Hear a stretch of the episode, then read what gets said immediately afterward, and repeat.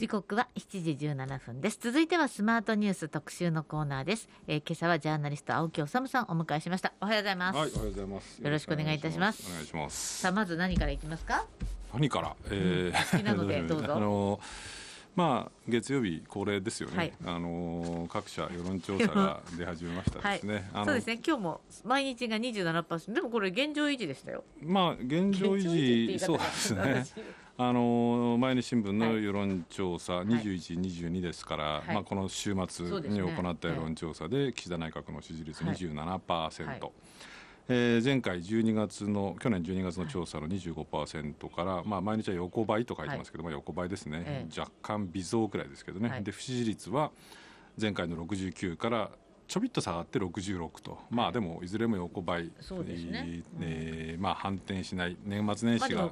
まあ、細かいけどプラスっちゃプラスってことですね。まあでも年末年始終わってもこれくらいしか変わらないと、まあまああのあれですよね、えー、相変わらず低支持率にあえていると。ね。はい、しかも、えー、先週の時事の世論調査は26.5%、うん。うん、はい。だから政権まあこれ時事通信の調査では政権発足後最低だった昨年10月の27.4を下回って。はいええまあ、政権維持の危険水域とされる20%台は4か月連続と、はい、いうことですね、不支持率は、えーまあ、過去最高の43.6%と。はい。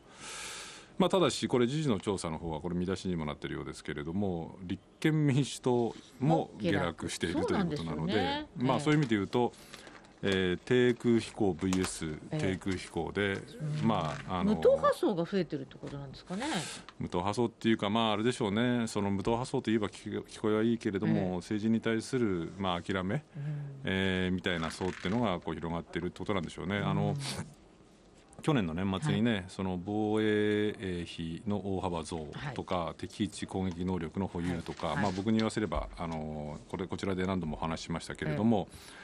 戦後日本の防衛政策、安全保障政策のまあ歴史的転換っていうようなことをしたんだけれども、まあ、あそれの影響もそれほど出てないっていうあたり、どうなんでしょうね、もうこうみんな諦めのムードになっているのか、興味を失っているのか、ただ、興味を失ったりとか、諦めの先にあるのが、まあ、ある意味でこう非常に危険なポピュリズムであったりとか、はい、あるいはそのなんて言うんでしょうかねこう場合によってはファシズムみたいなものになりかねないっていうことなので、果たしてこれでいいのかなという気もしますしそれから去年のね、その安全保障政策の転換であるとかあ防衛費の大幅増っていうような動きっていうのがこれちょっと僕驚いたんですけれども、あるコラムでちょっと書いたんですけれども、はい、あの岸田さん、えーそのまあ、年明けすぐにアメリカで、ね、日米首脳会談をやっていて、はい、その時に、えー、アメリカであのもちろんあのバイデンさんとも会談したんだけれども、ある大学院でね、安全保障に関する、まあ、著名な大学院で講演をされていて、はい、そこで岸田さんがこんなようなことをおっしゃってるんですね。あの要するに去年の安全保障の政策の転換というのは本当に歴史的な転換だったと。例えて言うんだったら、吉田茂元,、えー、元首相の、まあ、日米安保条約の締結それから岸信介、えー、首相元首相によるえー、安保条約の改定、それから安倍元首相によるその、まあえー、安保法制、いわゆる集団的自衛権の行使容認に舵を切ったえー、安倍元首相のその安全保障法制、はいはい、この3つに並ぶ歴史的転換であったんだと。自分で自分でおっしゃってるんですよ。で僕ちょっと驚いたのは、はい、いやいやいやちょっと待ってくださいと、うん、確かにその通りですよと。と僕は思います。しかしそれほどこの歴史転換歴史的転換だっていうことを岸田さん、国内でそういう話をおっしゃいましたっけと、僕は思うんですよね、ねえー、やっぱり丁寧な説明っていうのは、常に求められると思うし、その歴史的転換だったら余計そうですし、でも、今日の通常国会、召集なので、ここから始まるんですかね？何をですか？丁寧な説明。するわけないじゃないですか。するわけ するわけないんですかね？するわけないですよ。ただね、ええ、僕その岸田さんのそのあのアメリカでの大学でのその大学院での、え、あの講演。講演っていうのをちょっと見て、はい、やっぱり思ったのはね、そのあやっぱり結局、例えばこれ、年明けに毎日新聞がちょっと書いていて、はい、なるほどなと思ったんだけれども、まあ、岸田さんは、まあ、いわゆる自民党内、与党内のハト派とされる宏池会のご出身で、まあ、ご本人はどうもそういうそのこうハト派色はどうも内心の中にほとんど持ってらっしゃらないみたいだけれども、うん、そういうその宏池会出身の政権の下でこれほどこうドラスティックな安全保障政策の転換が行われたのはなぜかっていうことを考えるときに、年明けに毎日新聞がちょろっと書いたのはやっぱり結局その安倍さんとか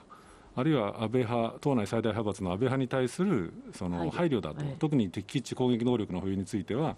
それをすることが安倍派を抑えるというか、安倍派をの支持を食い止める、あのつなげる、止めるための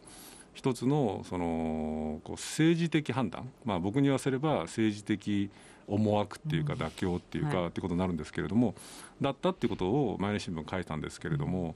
でももうちょっとやっぱり大きな絵図で言うとおそらく多くのリスナーの方もお気づきだと思うんだけれど結局アメリカに言われてるんじゃないっていうことなんですね。すね。うん、だからか、うん、今日のね読売に中距離弾道ミサイル、うん、これはアメリカは日本には置かないって。なぜなら日本が反撃能力でトマホークをたくさん買うから、ここにトマホーク500発配備すればこうね第一列島線っていうのがこう出来上がるんだって。あ結局アメリカがもう最初からそれを決めてて、そこに買え買えって言われるプレッシャーのもと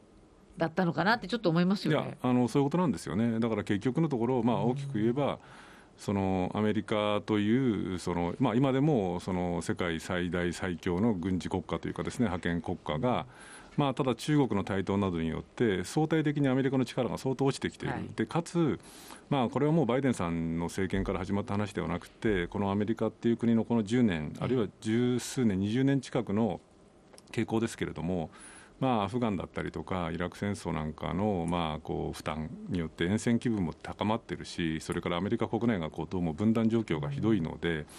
まあ、基本的にその世界のこう警察国家みたいなことはしないしあるいはできない。オバマさんが明言してましたもんね。そうですね、えー、そういう状況になってくる中で、まあ、いわゆるこうアジアで言えば日本とか、まあ、韓国もそうなんですけれども同盟国にまあ、お前らもちょっとちゃんと自分でやんなさいと、まあ、自分でやんなさいというよりも俺たちの二軍としてもうちょっと働きをよくしなさいよっていうふうに言われると。いう中で、まあ、アメリカの代わりにまさにあの岩瀬さんおっしゃるように敵基地攻撃能力、まあ、政府のいうところの反撃能力を持たせると。えー、いうこともそうですし、それからあのアメリカの兵器をね、大量に爆買い、まあ、安倍政権から始まった話ですけれども、爆買いしてくれということで、今度の防衛費増も、その増えたお金で別に自衛隊員増やすわけじゃないので、結局何が起きるかって言えばアメリカの高額兵器を爆買いすると、どなたかがおっしゃってましたけれどアメリカの ATM になるということなんですよ。で この傾向ってね、要するに戦後一貫して日本っていう国が続いてきた、まあ、対米従属っていうかの傾向ではあるんだけれども、かつての政権はまだ例えばその憲法9条があるからできないんだ。あるいは憲法9条って憲法そもそもアメリカあんたたちの国が押し付けたから俺たちできないんだみたいないろんな方便を使いながらそれなりに抵抗してきたんだけれどもどうも特に安倍政権あたりから顕著ですけれども岸田政権もそうなんだけれども、まあ、アメリカに言うがままにそのこう武器を買う、あるいはアメリカのアメリカ軍の2軍になる。っていうことを言い続けるっていうことが、まあ、政権維持にとって一番こう寛容であるっていうことを、まあ、ある意味学んだっていうか露骨にそういう行動を、えー、取るようになったと。だから今回の岸田さんのこう態度っていうのは国内ではそのこう国会の審議もなしにいろいろこう国内で丁寧な説明するって言いながら丁寧な説明もせずにこう安全保障政策の歴史的転換っていうものを強引にこうやってしまった、まあ、閣議決定の中でやってしまったと。でアメリカに行ってどうですかと。大学院で講演してね。私はこんなに歴史的なことをやったんですよって言ってアメリカではあのドヤ顔をするとい。うことを見ると、はい、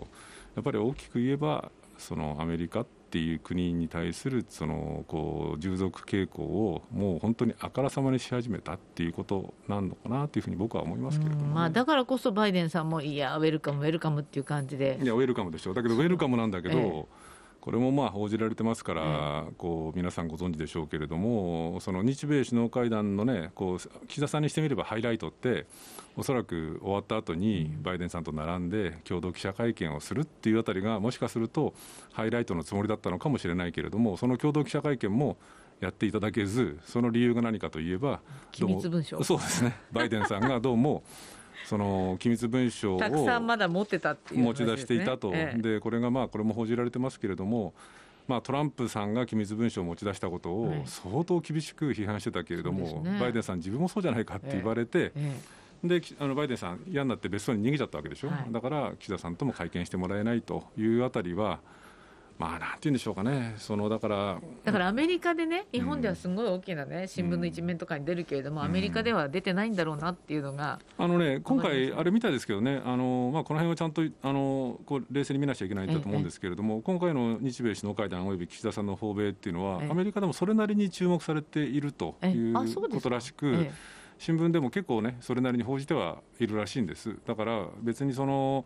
なんていうかなこう日本だけで盛り上がっててっていうことでは決してないようなんですけれども。はい。ただ、その大きな構図でいうと、まあ、一方で機密文書の方がウェイトは高いと向こうにだからで日本という国がだからいかに内弁慶なのか、だからあの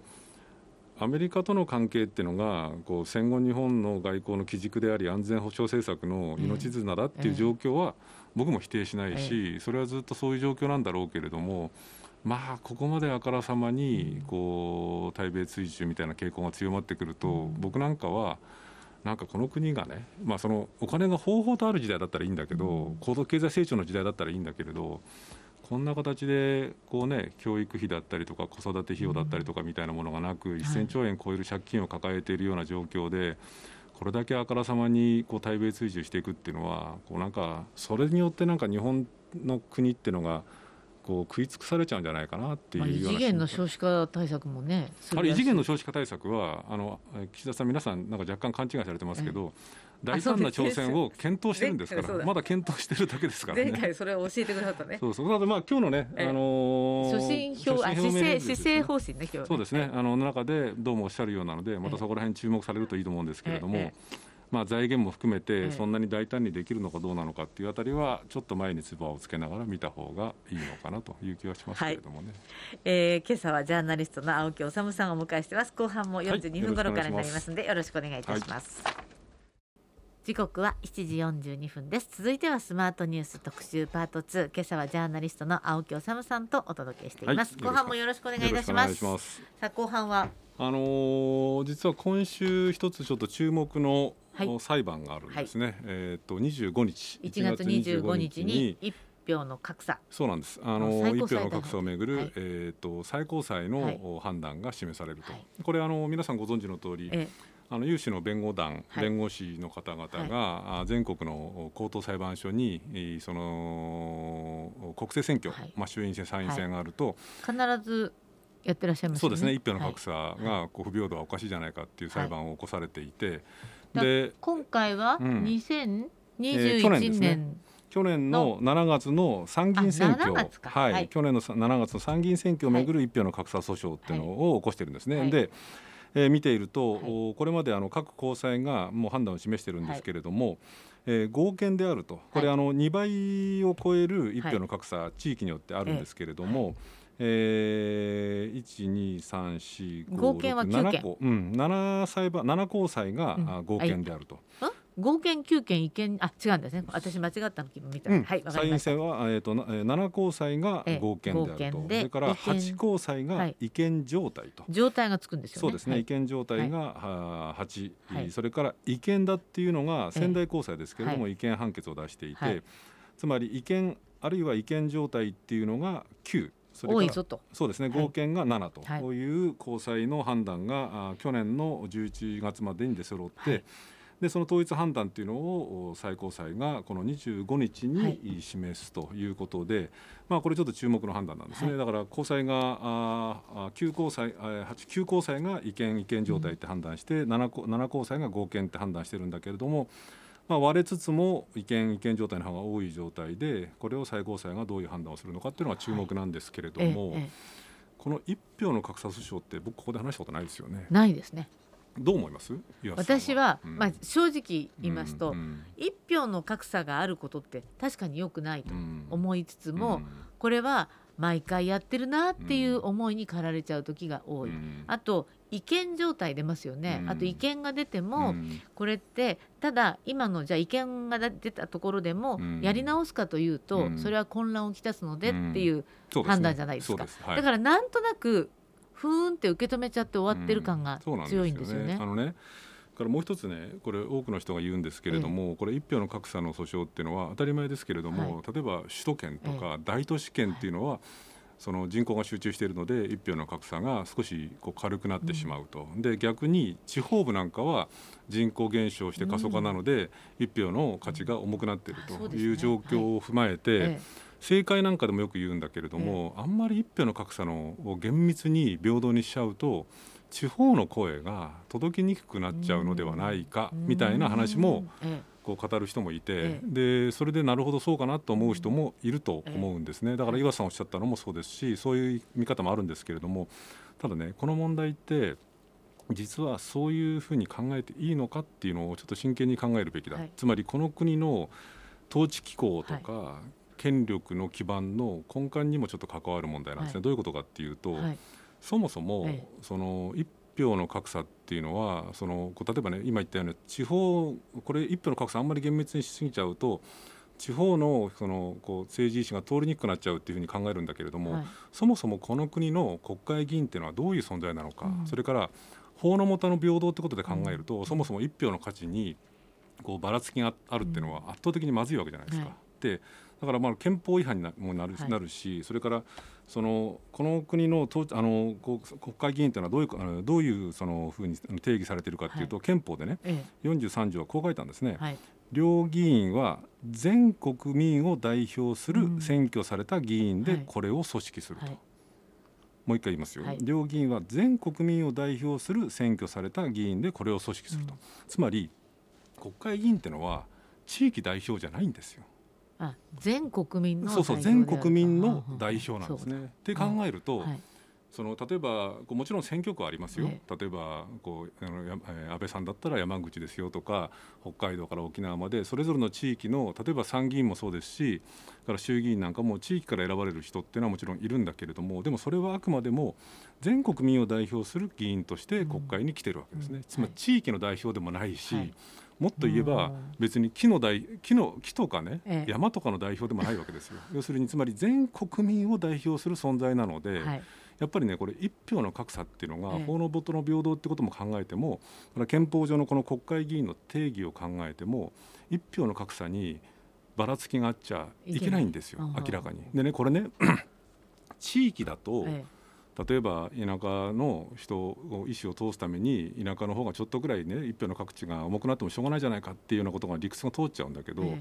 これ例えばね男女だったらどうですかと。はい、男の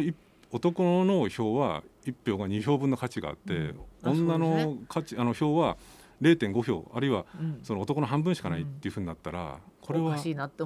圧倒的におかしいわけですね。つまり明確な差別になっちゃうわけです、はいはい、つまりだから1票の格差がずれているっていうのあの価値があの2倍あるとかっていうのは、明らかにこれはまずいっていうことが憲法上の原則でもあるっていうことなんですね。だこれはあの本当放置しておいてはいけない。いけないこれだから数字的には分かるんですよ、うん、これは絶対いけないんだなって、うん、でも実際はこう人口ってすごくこう流動するものだから、こうね、ある日ある日で区切ってやると難しいんだなとは思います、ね。うん、でもねこれね、えそのやっぱりやらなくちゃいけないんですよ、え、例えばアメリカなんかは、上院は要するにこうなんていうのかなこう州の代表、州の代表なんですよ、はい、で、えー、その下院は。そうじゃないんですよ、全国民の代表なんですよ、だからアメリカなんかは一票の格差が1.1とかになった段階ですぐ修正するんですよ選挙区を。なのでこんな2倍とか、まあ、かつては4倍もありましたけど、2倍なんていうものを放置しているのはどう考えてもまずいっていうことになって修正しているのででもどうもこれあれですよね。数字が2を超えると違憲状態っていうふうに最高裁なんかは判断しているかつては3倍4倍でも放置されてたんだけど、はい、最近は2倍を超えるとどうも違憲とか違憲状態っていうふうに判断するんだけど、でまあ、それが今の裁裁の裁判所のトレンドなんだけれども、でも果たしてそれでもいいのか？本当はそれでもいけないんじゃないの？ってことをまず一つ考えなくちゃいけないっていうのが今のお話ですけれども。今岩瀬さんおっしゃったようにまさにそういうことなんですけど統治機構に関わるっていうのはどういうことかっていうと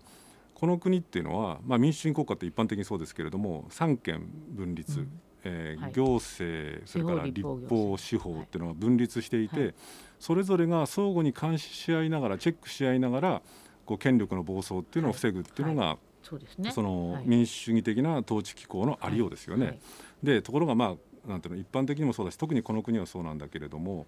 立法だったりとか特に行政府の判断に立法も司法もこうただ従ってしまうっていう傾向がものすごく強いわけじゃないですか。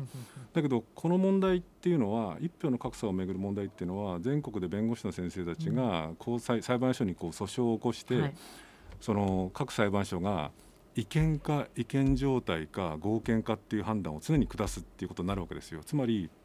この訴訟ってある意味で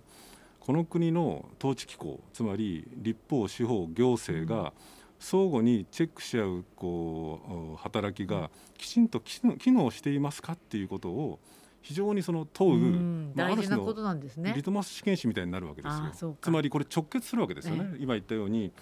教科書で習った司法立法行政日本はそういう国なんですよっていうことをそのまま表していること。そう表すし、うん、そもそも一票の格差がそのの問題っていうのは常に憲法との関係があって、常に常にあっていいのかあってはいけないのか違憲か違憲じゃないかってことを常に問われるっていうことは、うん、つまりこの国の司法が立法とか行政の単なる追認追認機関ではなくてやっぱりそれぞれがきちんとチェックをしているかどうかってことが機能しているかってことを占うリトマス試験紙になると。でと同時にこれ面白いんですけれども全国の高裁に一斉に弁護士さんたちはその訴訟を起こしてるわけですよ。そうすると高裁の裁判長たちはその他の裁判所がどんな判断を示すかなんてことも睨みながらそうでしょうね。だからこの間仙台が違憲状態じゃなくて違憲って判断したのは極めて重い判決なわけですよね。で、ね、それを仙台が出すと他の高裁の裁判長たちも、いつもはまあ立法とかに逆らったらあるいは行政に逆らったらまずいかなって言って、そのこうなんていうのかなこう忖度しちゃうんだ、そこそのつまらないっていうかまあその温当な忖度した判決を出しているような人たちも結構まずいぞって言いながら見るっていうことで、ある意味で司法のこう行政立法に対するチェック権を鍛えるっていう役割も一つあるわけですね。だからこれもそういう意味で一夫の格差っていうもののそのこう裁判裁判所の判断っていうのが注目すべき観点ですね。はい、それからもう一つ最後に一番でかいのはある意味でこの国の権力基盤に直結するってことなんですけれど、はい先ほど来話しているように岩瀬さんもおっしゃったようにこれだけ昔から一票の格差の問題って言われてきてるのになかなか治らないできてる、はい、だからまあ岩瀬さんに言わせれば先ほどねもう昔からやってるじゃないこの話っていうふうに思っちゃうっていう話もありましたけれど、でも昔からやってるのに治らないできた、まあ、ちょっとずつ良くなってるんですよ、かつては4倍とかまで許されたのが、今2倍くらいまで来てるんだけど、なかなか治らないのはなぜかだと思います？これは、うん結局この今回も10増10減ってやってるじゃないですか、うん、でもうまくいかないのは、うん、自分たちの党の代表が減っちゃうとか、うん、そういうことの調整が大変だから、国会議員は嫌なんだなと思って見て。そういうことです。つまり選挙あのこの今の選挙の一票の格差が違憲か違憲状態か合憲かっていう判断を下すのは司法だけれども、はい。司法が下した判断に当然ですけれども、うん、三権分立の原則から言えば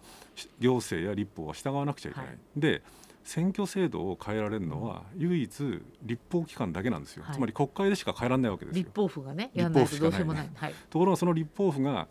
なぜ、まあ、要するにやってこなかったから格差が残ってるわけですよ、でもその理屈はまさに岩瀬さんがおっしゃる通り、うん、国会議員の皆様が嫌だからですよ。で嫌なんですよ。嫌なんですよ。で国会議員の皆様が嫌でも、ええ。やんなきゃいけない、うん、嫌だっていう意思は誰が決めてるかって言えば、え、多数を持っている党が嫌なわけですよ、ね、つまり、こう一番得をしてるのは逆に言えば誰かって言えば、与党が得をしてるんですよ、つまり与党の人たちが動かないからこの一票の格差が放置されてきた、で一票の格差を放置していて一番得をしてるのは与党の皆さんだってことを考えれば要するにこの一票の格差の問題って要するに権力のそのありように直結するわけですよ。もっと言えば一票の格差をどんどんどんどん完璧に平等にすれば明らかに与党が損をするっていう可能性が高い、つまり、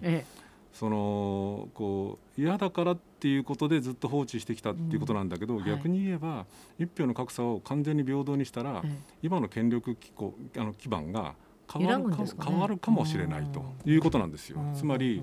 一票の格差の問題って今申し上げたように、憲法上もあるいは国会っていうものはどういうものかっていう憲法の規定に基づいてもおかしいし、それから司法立法行政の相互がチェック機能が働いているかっていう意味でも注目すべきだし、それからなぜあの変わらなかったかって言えば得をしてるのが与党だからっていうその権力基盤にも直結する問題でもあるってことを考えると、はい、やっぱりこの一票の格差の問題っていうのは冒頭に申し上げたようにこの国の統治機構とか権力基盤とかっていうものにまさに直結する問題なので、うん、やっぱりこの25日またこの25日に統一判断が出るんですけれども、はい、最高裁の判断が出るんですけれども、これは本当にいろんな意味でこう注目をして見るべき判決なんだなっていうことなんですよね。そうですね、うん、じゃあ水曜日の判断はちゃんと見ます。っていう話になっちゃうんです。けどでもやっぱり、まあ、もどかしいなといつも思ってるのは、あの衆議院の小選挙区の定数を10増10減、こんなの簡単にやればいいじゃないかと思うと、なんかあの変わると線引きが変わって変わりますよね。それこそ安倍さんの地元がとか、うん、まあ、ちょっとまあ、それ直撃じゃないそうですね、まあ、今回でいうとあの今度補選がありますけれども、ええ、4月に補選があってこれも注目なんですけれども、え、山口だったりとか和歌山なんかで、その補選がある、まあ、千葉でもあるんですけれども。この補選に出ても次の選挙で10増10減にかかっちゃうから、どうなんだろうだからまさに権力に直結するんですよ。すね、つまり特に今回、和歌山の場合でいうとその二階さんと世耕さんの、まさにガチンコの戦いが地元では繰り広げられているし、山口では岩瀬さんおっしゃるように今度安倍さんが亡くなったことによる安倍さんの後任を選ぶっていうこともやるんだけれども、まさにそのそのところのね、その地元の今度だから山口4区やるんですけれども、どうも10増10減で山口4区はなくなって3区に統合されると、でこの3区は林芳正さんが今度どうも狙ってるんじゃないかって言われると、まさにこう今の今これからの首相候補対、まあね、政権憲政史上最長の政権を成し遂げた元首相が命を落としたその後の選挙ということで、うん、まさにガチンコの権力闘争をそこでやるわけですよね。つまり選挙制度って、うん、そのこの変更っていうのは本当にまさに権力基盤と直結する問題だっていうのは、まさにそこでも見ることができる。そうですね。うん、でもあのそうまああと2分ないですけれども、うん、例えばこう自分の県から参議院の議員さんがいなくなっちゃうとか、うん、それはなんか心情的には嫌だろうなっていうのはわかりますよね。だからね。あのまあ、その参議院選挙でいうと、2つの県を合区してね例えば、えー、鳥取と島根とかして、でね、実は鳥取と島根を合区するとあの投票率が下がってるらしいんですよ。つまり岩瀬さんおっしゃるようにっぱりオラが町の代表を選ぶっていうオラが地域の代表を選ぶっていう意識がやっぱりちょっと下がってしまうっていうところがあって、でそれで投票率が下がっちゃうってこともやっぱりあるんですね。なのでそれはまずい、だから今のようなこうその県単位だったりとかっていうもののありようでいいのかっていうあたりも考える必要があるわけですよ。つまり、ね、だから選挙制度って本当はもっともっと考えなきゃいけない、ね、考えなきゃいけない。だから小小選挙区比例代表並立制、はい、まあ衆議院に関して言うと。えまあ、二大政そうです。二大政党制ってことを視野に入れながらだったんだけれども、え果たしてこれでいいのかとか、えまあ、ドイツみたいにね、えこう比例代表っていうものを中心にするっていうことも考えてもいいのかもしれないし、うん、まあそれはね一票の格差の問題とはまたちょっと違うんだけれども選挙制度っていうのは本当にその権力の基盤に直結するので、うんあのまさにだから10増10減もそうだしだその根本っていうのはやっぱり一票の格差の平等不平等があっていいのかっていう問題にも関わってくるので、うん、この辺りはまあまあ本当にこの25日の裁判はちょっと今までとは少し違う目でもう一回見ていただければなというふうには思っております、はい、ありがとうございます、はい、今日は青木治さんでした。